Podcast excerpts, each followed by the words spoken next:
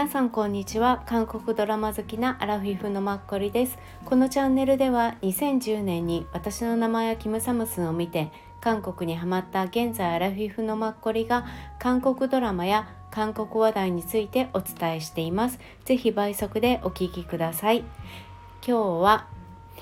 UNEXT で配信しているアンクルについて話したいと思います、えー、主役はオ・ジョンセさんです。で先日あのキム・テリさんとオ・ジョンセさんのすごい名コンビの「悪の鬼」を見てからオ・ジョンセさんの演技力に思いっきりハマってこのアンクルがあったのは知ってたんですけどポスターだけの雰囲気だとほのぼのした感じかなって思ってあと田舎っぽいのかなって勝手に思ってあのジョンセさんがすごいドアップのポスターの写真ねあの甥っ子さんの頭を撫でてるような。でなんとなくあんまり見ようっていうのは積極的に思ってなかったのにですねなんか YouTube で全然違うのを見てたらまあそのアンクルが偶然 UNEXT ので無料で1話でやってるのに出くわしなんとなくあのなんか流し見しようぐらいにポンって押したらあ結構現代的でリズム良くて明るくて面白いじゃんって思ってそのまま YouTube で1話見たんですね。結構止まらなくなってですね。もうなんか6話ぐらいまで見ちゃってとても今眠いっていう感じです。はい。でえっ、ー、とこちらはあのえっとね2021年の12月から22年の1月末16話で韓国の TV 朝鮮で放送されましたなんと視聴率最初2%だったのが一番最後の16話ではまあえっと7%台ぐらいで最高視聴率は14話の9%台後半です。うん、あのテレビ朝鮮では歴代3位のドラマの視聴率なんです。すごくないですか？はい。私もえ9%ってすごくびっくりしました。結構ケーブルテレビで9%最近流行ってる ENA とかでも普通に3%ぐらいでよくてまあ6%とか？そんな感じですよ。7%とか？うん。でもそこもあんまりないですね。そう。であのあクの鬼とかああいう例えば他の TPN とか JCTV でいいって言って11とかうんそんな感じなのでいやすごいよね TV 超すんでって言って。でこれが3位で1位と2位は何だろうって言ったらやっぱ結婚作詞離婚作曲うん。あれがシーズン12で1位2位っていう感じみたいです。まあさすがですよね。うん。でえっとそう予想外によくて見ました。あのね最近私その悪の鬼を見終わってからもちょっと暗めの重めなのを見てたんですよね。うん。あの別にそれを選択してるわけじゃないけど偶然そうなってたっていうかやってるのが今そういうのが大きかったりあと無駄な嘘ファンミニオンが出てるあれも明るいんだけれども別に暗いわけじゃないんだけど、まあ、ロマンス系であの1話はすぐ見たんですけど、まあ、もう34話は終わってるんだけどなんとなく私自らすごい食いついて見るやっぱりタイプではないんですよね。うん。そうなんですよ。逆にまあ週末ドラマはいつも食いついて見てるんですけど。だから久しぶりにちょっと明るくてずっと続けて見れちゃって面白いっていうのに出会えてすごいちょっとね嬉しい。はい。なんかね楽しい見てて。はい。なので皆さんあの見てほしいです。やっぱりあの演技役者さんのものっていうのはあのどういうものか分からなくても一回ちょっと気になれば目にしてみるものだなって思いました。全然自分が思ってたあのストーリーというかストーリーも知らなかったんですけどポスターから想像するのとは全然なんか違くてとても面白くてテンポがいいです。はい、なのでおすすめです。はい、えー、っと今6話まで見た簡単な感想とちょっと出てるキャストについて話したいと思います。ね、一応この、えーと、とあらすじが姉の離婚でいきなり小学生の甥っ子の面倒を見ることになった売れないミュージシャンおじさんのコミカル快活成長サバイバル期っていう感じです。アンクルっていう名前にもあるように、まあ、おじさんっていう意味でこのおじさんと甥っ子の絆っていうのが一番のメインテーマです。はい、でこれ自体ね、まあ、韓国のドラマなんですけれどももともとあのあれがあるんですよ原作が。っていうのはイギリスのね「アンクルシーズン3」っていうのが原作になってるみたい。でそれはもっとすっごいおじさんと甥っ子のギャグと、まあ、あの2人のやり取り相性みたいなのがメインで、まあ、シットコムみたいなジャンルらしいんです。でこっちの韓国の方はそのギャグ思いっきりギャグっていうのを除いたおじさんと一個の、まあ、ケミっていうのに中心を持った、まあ、韓国でオリジナル版っていう、うん、風にリメイクを作ったみたいです。はい、でこれのあの脚本を書いた方がパク・ジースクさんっていう方でえっ、ー、とねヒーローとかね千夜ポンナル構昔のものを書かれてる方かなって思います。はい。私は分かるものがありませんでした。2005年とかそういうものだったりしました。はい。で監督さんはジ・ヨンスさんっていう方でビッグマンとかあとお嬢さんをお願いとかナインルーム？うん。一番直近だと。ナインルームとかですね。はい。キム・ヒソンさんとキム・ヨングァンさんとかキム・ヘスクさんとかの、はい、そういうのをあの4、えーと、監督されている方です。はい、で、えーと、日本だと UNEXT で多分今見れるっていう感じです。あの全16話なんですけど韓国だとあの UNEXT だと50分ぐらいで区切られてるのでもっと話数は多いのであの結構ね見やすいと思います。はい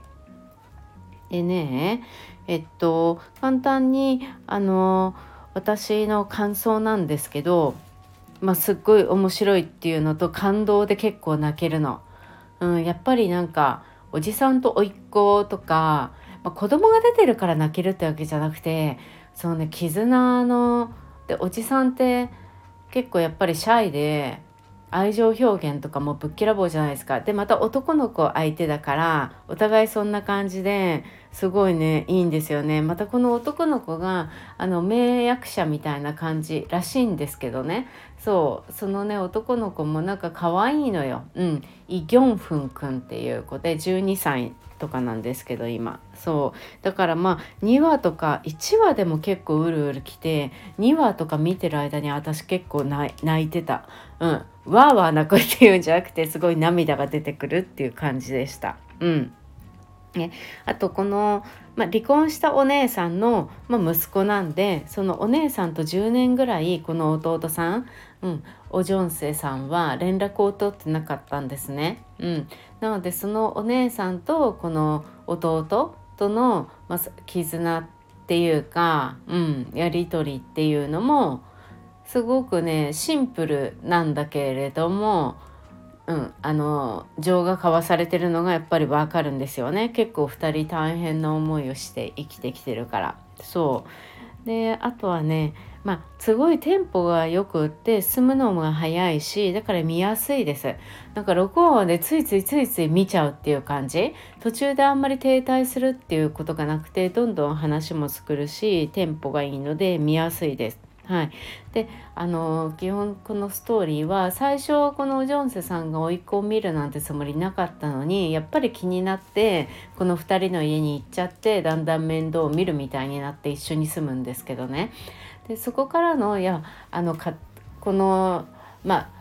メインのステージっていうのはやっぱこの甥っ子小学生の子の、えっと、学校とこの住んでるマンションなんですよね。あの彼らは賃貸に住んでるんだけど分譲もあってだからその分譲に住んでる人たちはね なんかゴールドママみたいな感じの組合が作られてて小学校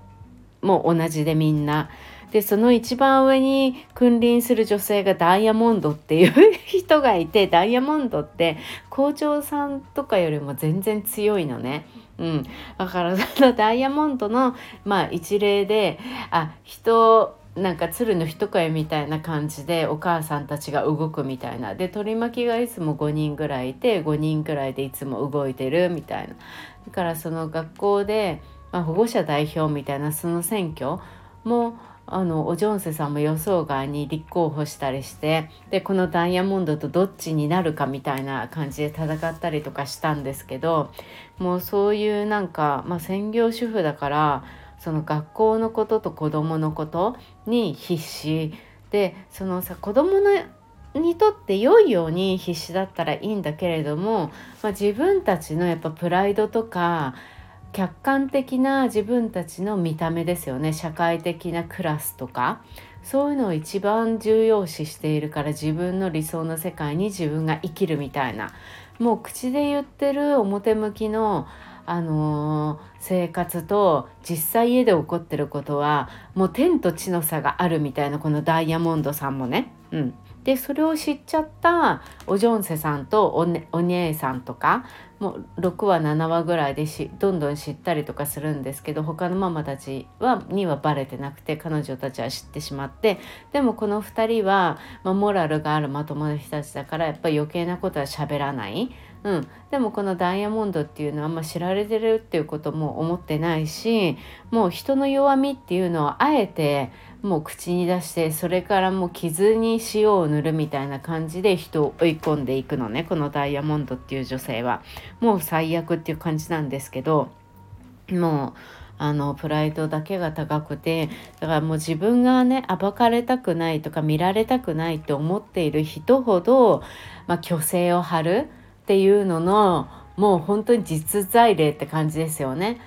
弱い犬ほどキャンキャン泣くっていうのの本当にすごいですよね。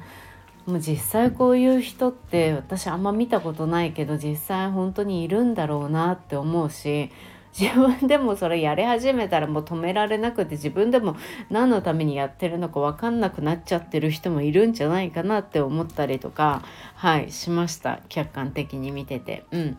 でそのお母さんたちとまだ7話6話とかではあの相入れてなくてねおジョンセさん。でもあのちょっとこっちおジョンセさんに助けられて感謝をしてるお母さんもいてだそのお母さんはだんだんやっぱり本来の自分を取り戻し始めてあのおジョンセさんと喋ったりもするんですよ。心配したりとかして逆に。そう。あの一応このダイヤモンドの取り巻きの中にまだいるんだけれども彼女は結構自分の意思を持ち始めて行動してるのね。そう。そしたらなんか娘が最近のお母さんは好きって言ってその人に対して「で今までお母さんあんまりだった?」とか言ったら「もう本当にあんまりだったよ」みたいな感じで。そう。本当に子供っていうのはそれを見てやっぱりおいもうこれのドラマを見ると子供がやなんか靴をこうななんか隠したりとか、うん、いろいろ嫉妬したりとか何かあのいじめたりとか何するのって親がやっぱりそうしてる親の子供はやっぱり同じことを真似するよねっていう感じなので、うん、なんかすごいこのダイヤモンドが一番最後どうなるかわからないんですけどね。もうすっごい見る限りムカつくんだけどまたこの人悪い人の役がすごい上手な人だからムカつくんだけど。うん。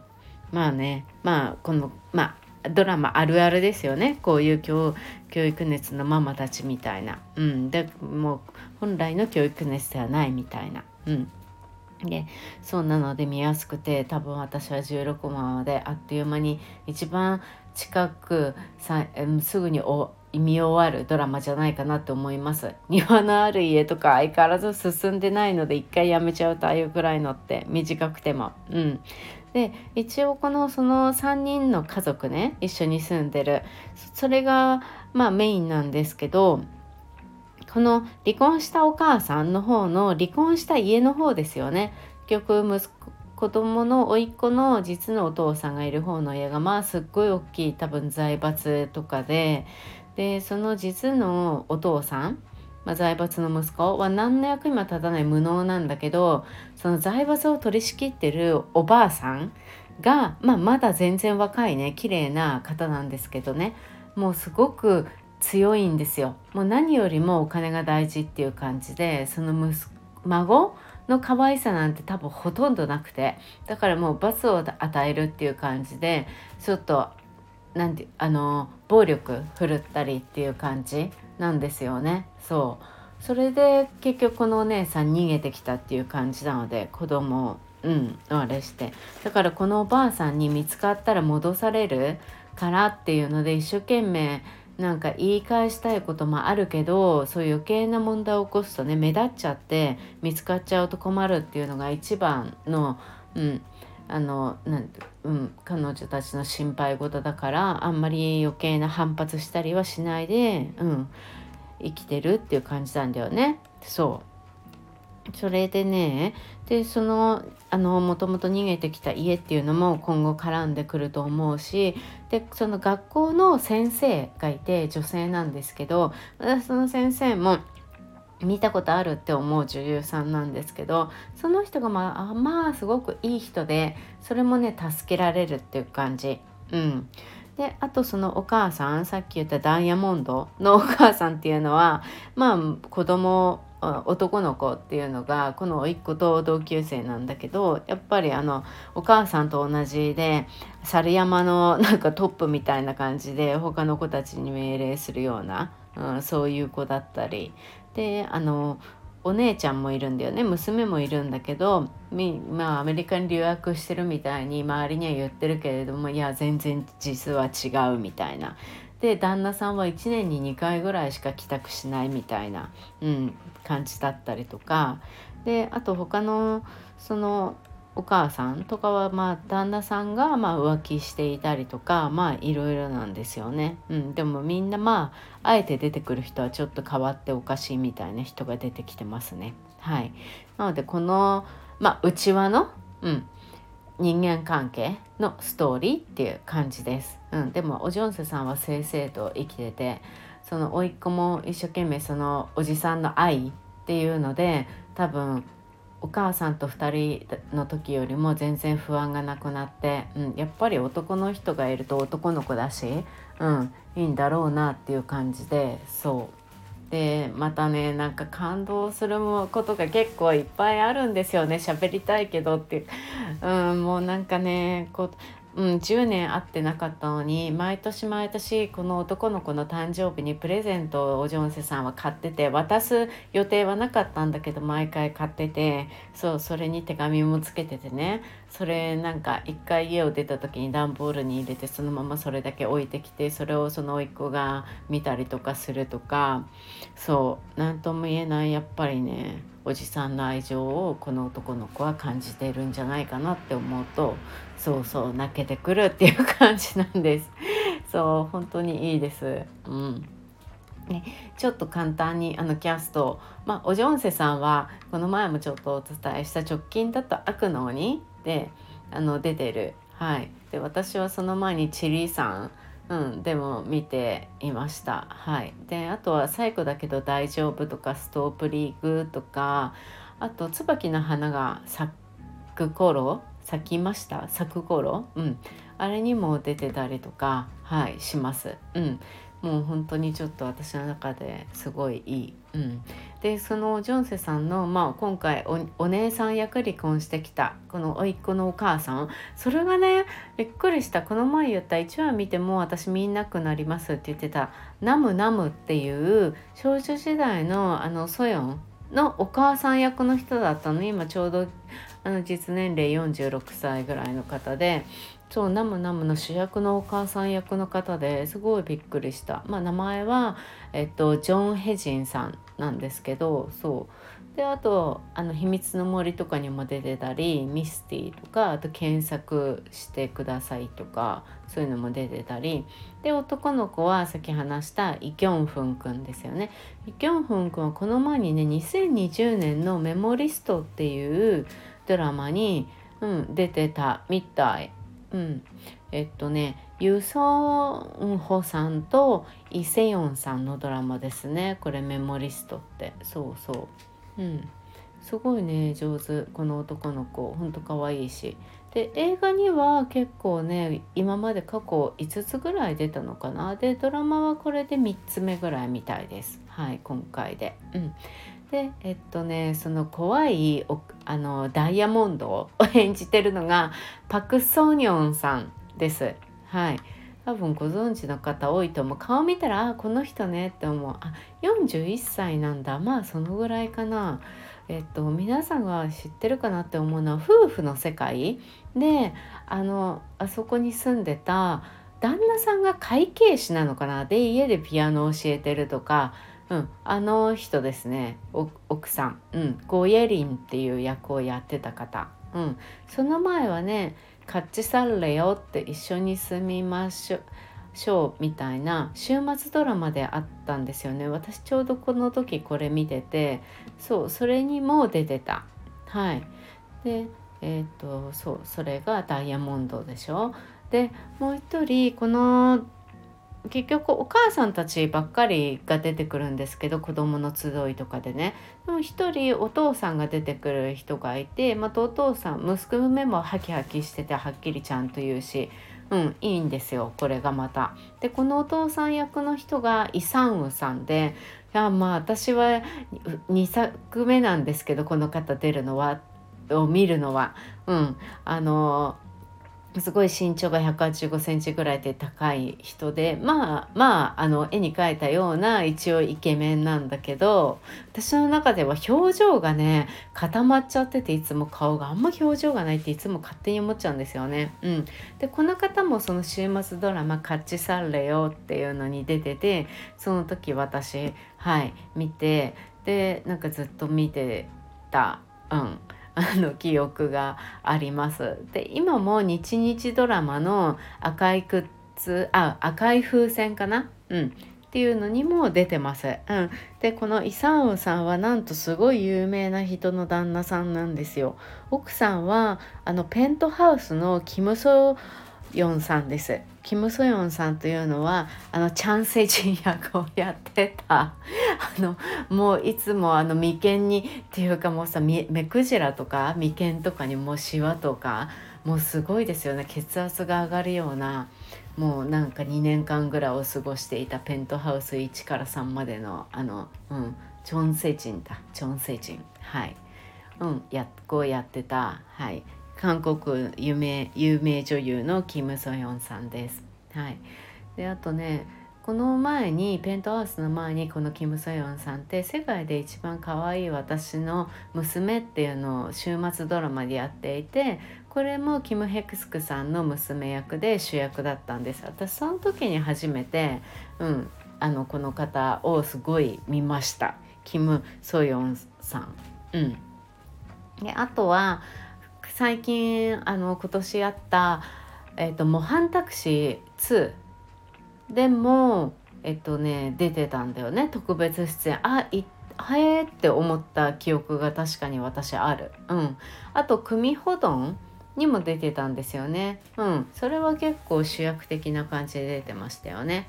であとあの以前お話ししたディズニープラスで放送してる東方神起のようなさんが出てる「私たちの人生レース」これでもね特別出演したの。そう。2話で突然「え？とか思ってすごい大物を出すなって思ったんですよ。そう。なんでチラって出たのか忘れちゃったけど出てきてすごいびっくりした。はい。っていう奥さんがとても有名なキム・ソヨンさんである、うん、旦那さんのイ・サンウさんが結構今回いい役演じてて今回の役はねなんか私が前に見た時よりも、うん、なんか合ってる感じかなはい。であとその学校のあの女の先生ね甥っ子たちのすごいいい人ってさっきお話ししたそれをやってるのが女優さんがイ・シーウォンさんという方で私なんかもっといっぱい見た記憶があったんだけどね見たことがアダマスっていう2022年にやっていたチソンのドラマなんですけどそれに出ていたのとあとねあ私の歌を聴いてくださいみたいな、うん、これでも日本でもでも放送してんじゃないかな。キム・セジョンちゃんとヨン・ウジンさんの、うん、これドラマ2019年の。これにもね出てたんだよね。そうそうキム・セジョンちゃんのお姉さんかな？なんかなんかうんそんな役で医者かなんかの役で出てた。はい。顔つきがすごいね優しい人なの。だから優しいのに出てくれるといい感じ。はい、今回もすごい可愛いいい感じの役で嬉しい。はい、でさっきちょっとお話ししたお母さんたちの中でダイヤモンドと一緒にいるけどだんだんおジョンセさんと話したりとかするようになって娘からいいお母さんになってきたって言われてるお母さんを演じてるのがファン・ウスルスルレさん。うん、面白いね。4文字なんですよ韓国語で。珍しいですこういう方って。はい。ハンえっ、ー、とファンウスレさん。はい。この方はそうだよね。ファンあファンウスルヘヘですねさん。この方はねあの何気にすごい若く見えるんだけど43なんですよね。さっきのダイヤモンドの方よりも全然年下に見えるの。うん。可愛いんですもともと。でね喋り方に結構特徴があるからあこの人私なんか知ってるってすごい思うんですよ。で正直パク・ハソンさんに似てるの話し方がちょっと鼻にかかるっていうか声が。うん、だからパク・ハソンさんかなって思いたいんだけど顔がやっぱり同じように可愛いんだけどちょっと違うっていう感じであの最近出てたのではねカーテンコールであのー、この財閥の家の長男のあのお嫁さんすごいいいお姉さんだったじゃないですか。あの純粋で、うん、一生懸命あのさなんかあのおよあななんていうの？あカン・ハヌルさんがこう来てお嫁さんを連れてそのお嫁さんと仲良くしたりとかしたりとかしててね。そうすごいいい、ね、純粋なお嫁さんだったあの方。確かにあの人ねすごいなんかあの時私役にあの女優さん会っててあこの女優さん好きだなって思ったりしたんですけどそう。あとねあのサランへ富士、えーと、愛の不時着にも出てたみたい。うん。全然私分かんなかったけど誰かの奥さん役で出てたみたいですよ。そう。結構今までいくつか出てるんですけどうん。他もちょっと若かったから分かんなかったのかな私。あと南段とかにも最近だと出てるかなっていう感じです。うん、であとはあのこういうお母さんの中の一人であもうこの特徴あるこの人見たことあるって多分思う方多いと思うあのジョン・スヨンさんっていう女優さんも出られてます。あのね週末ドラマで3兄弟があの3兄弟のがあったんです最近2022年から3年の。それでもちょっと悪いことをしちゃう身内の人の奥さん役をやったりとかして子供たちを溺愛しててね、まあ、すごいいいお母さんだったんですけどね。そう。あとは私たちの解放区にも出てたし何の役のか忘れちゃったけど。うん、あのね顔が特徴的だからこの人見たことある見たことあるって多分ね皆さんご覧になると分かってくれると思う。この方も41なんですよね。もうちょっと全然467ぐらいに、うん、正直見えたりするんですけど。そう。なので結構やっぱり、うん、あの役者さん揃いですね。うん、なのであのテレビ上寸ってやっぱり作るあれですよね。作品が結構いいですよね。いい、うん、よくて目に留まるのとそうじゃないのがお差があるのかな。それかまあ数はねそんなに作ってるわけじゃないからね。あれなのかな。予想外にすごいこのアンクルってよくて、うん、あのヒューマンドラマっていう感じなんですけどね。やっぱ人間同士の絆とか。でもコメディっぽい感じも入ってるからうんなんかそういうものを好きっていうか見れる方には是非見てほしい私。うんあの 無駄な嘘とかもいいんですけどああいうトレンディよりもやっぱりこの記憶に残るうん、あの作品っていう感じですねはいアンクルはい。ぜひ私近々また全部見ちゃおうと思ってます。はい。ちょっと予想より長くなりました。はい。今日もありがとうございました。また明日もよろしくお願いします。